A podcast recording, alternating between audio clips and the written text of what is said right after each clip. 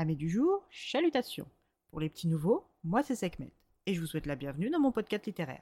Dans mon émission, je vais tenter trois fois par semaine de vous donner envie de découvrir des livres de tout poil, récents et moins récents. Alors, si ça vous tente, c'est par ici la suite. Aujourd'hui, je vais vous présenter les 4 d'Agatha Christie publiés aux éditions du Masque. Dans cette nouvelle affaire, nous retrouvons notre bon vieux capitaine Hastings en pleine traversée de la Manche. De retour d'Argentine après plusieurs années loin de Londres et de son fidèle ami belge à moustache, il rentre pour quelques semaines et compte bien surprendre son ami par sa visite qu'il s'est bien gardé de lui annoncer dans son dernier courrier. Quand Hastings arrive au 14 Faraway Street, c'est un Hercule Poirot surpris mais surtout sur le départ qu'il trouve.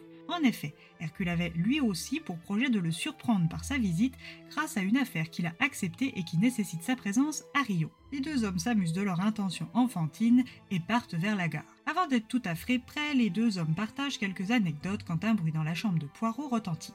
Comme seule la fenêtre est une option à l'instant précis, les deux hommes concluent à un cambrioleur peu discret.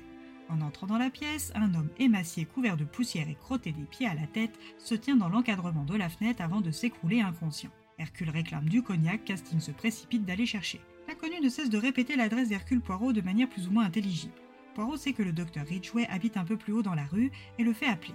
Par chance, il est chez lui et il arrive au 14 en quelques minutes. Après un rapide examen, peu de choses sont à retenir de ce malheureux. Il est certain que c'est bien Hercule Poirot du 14 Faraway Street qu'il venait voir et que le message à transmettre concerne les quatre. Dehors de ça, rien de plus. Hercule vient tout juste d'accepter une enquête sur le gang hyper puissant composé de quatre criminels internationaux. Le gang serait dirigé par un certain Li Changyen et serait considéré comme le numéro 1 et la force motrice du gang. Le numéro 2 serait le financier américain nommé par un dollar. Le numéro 3 serait une femme française et le numéro 4 appelé le destructeur dont tout le monde ignore l'identité, homme ou femme.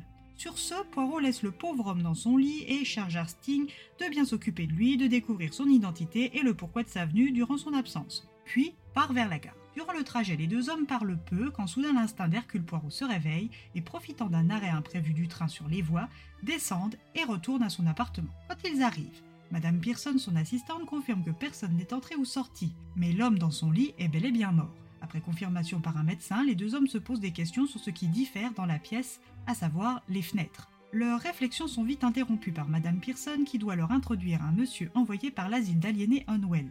Cet homme au physique ordinaire leur apprend que l'homme mort était un patient de l'asile depuis deux ans et qu'il était soigné pour paranoïa aiguë. L'homme en blouse blanche promet de faire retirer le corps au plus vite et part sans leur donner son nom. Quelques minutes à peine après le départ du gardien, l'inspecteur de Scotland Yard Jap fait son entrée sur invitation de Poirot. L'inspecteur Jap, après une minute de concentration, reconnaît le malheureux mort dans le lit du détective Poirot, Meyerling.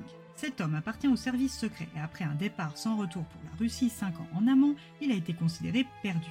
Hercule Poirot reste bloqué sur le fait étrange que deux des fenêtres, dont celle du salon, soient ouvertes. Mais rien n'est trop ardu pour les petites cellules grises du petit belge et la solution, c'est un empoisonnement à l'acide prussique indétectable post-mortem dans le corps, mais qui laisse dans l'air une forte odeur d'amande amère. D'où la nécessité pour l'assassin d'aérer la pièce avec un courant d'air et l'ouverture de deux fenêtres.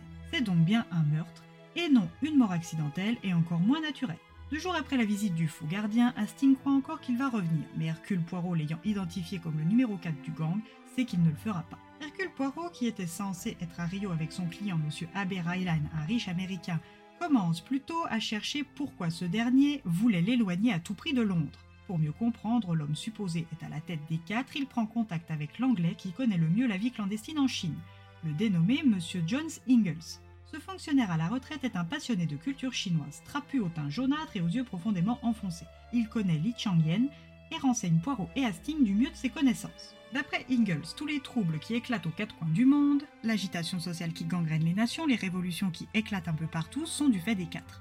Malgré l'absence de preuves tangibles, Poirot croit John Ingalls et ne prend pas à la légère toutes les mises en garde qu'il lui donne durant leur entretien. Le gang de 4 est dangereux, voire mortel pour quiconque s'intéresse d'un peu trop près à leurs activités ou identités. Ingalls se confie enfin sur une lettre qu'il a reçue d'un certain monsieur Jonathan Whaley, rencontré à Shanghai par le passé et qui aurait besoin de soutien financier pour pouvoir fuir Granite Bungalow au Parton d'Artmoor, car il est suivi, traqué même par les quatre. Il n'en faudra pas plus à Hercule Poirot et Hastings pour suivre la piste des quatre. Mais une fois sur place, que découvriront-ils? Poirot n'aurait-il pas rencontré son maître en la personne de Li Changyen Notre duo d'amis risque leur vie avec cette enquête, mais devront-ils aller jusqu'à mourir pour triompher des quatre? Ou bien avoir un jumeau caché dans une manche suffira-t-il? Une enquête à mener avec attention, discrétion, finesse et surtout persévérance.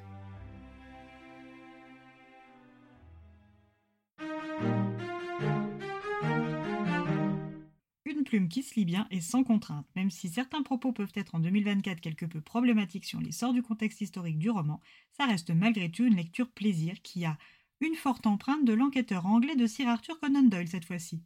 Une histoire dont je n'ai jamais vu d'adaptation visuelle à ce jour et qui en mériterait bien une. Et bien voilà, j'en ai fini pour aujourd'hui. J'espère que cet épisode vous aura plu et vous aura donné des nouvelles idées de lecture. Si vous souhaitez découvrir d'autres petits bonbons littéraires tout droit sortis de ma bibliothèque, je vous retrouve le jeudi 8 février prochain pour un nouvel épisode.